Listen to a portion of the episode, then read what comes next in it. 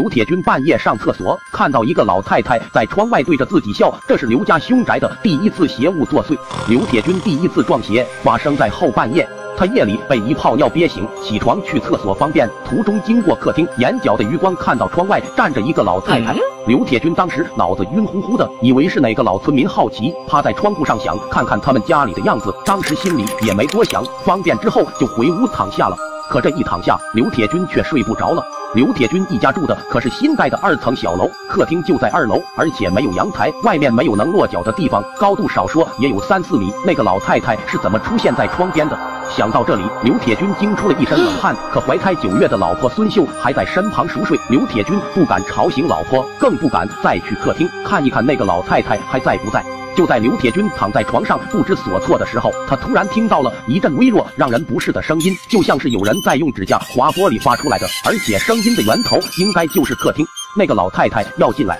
刘铁军拿起床头。柜上的水果刀，背靠着卧室房门，身上控制不住的颤抖，下嘴唇也咬破了。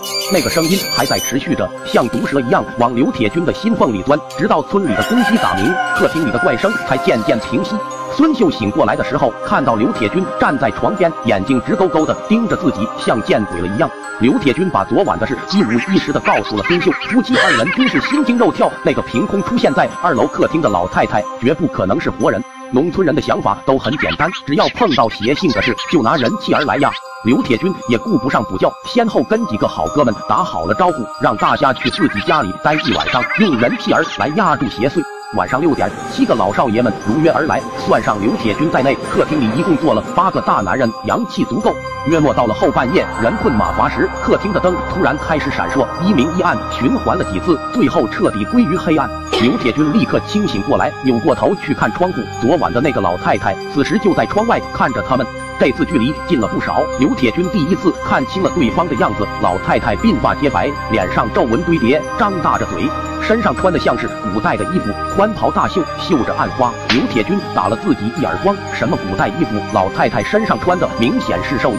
哥几个也都看傻眼了，大气都不敢喘。只见那老太太抬起手，指甲足有一大来长，直接就去挠面前的玻璃，发出和昨晚一模一样的刺耳声音。有两个人回过了神，怪叫着连滚带爬的。下的人，包括刘铁军在内，全部昏死过去。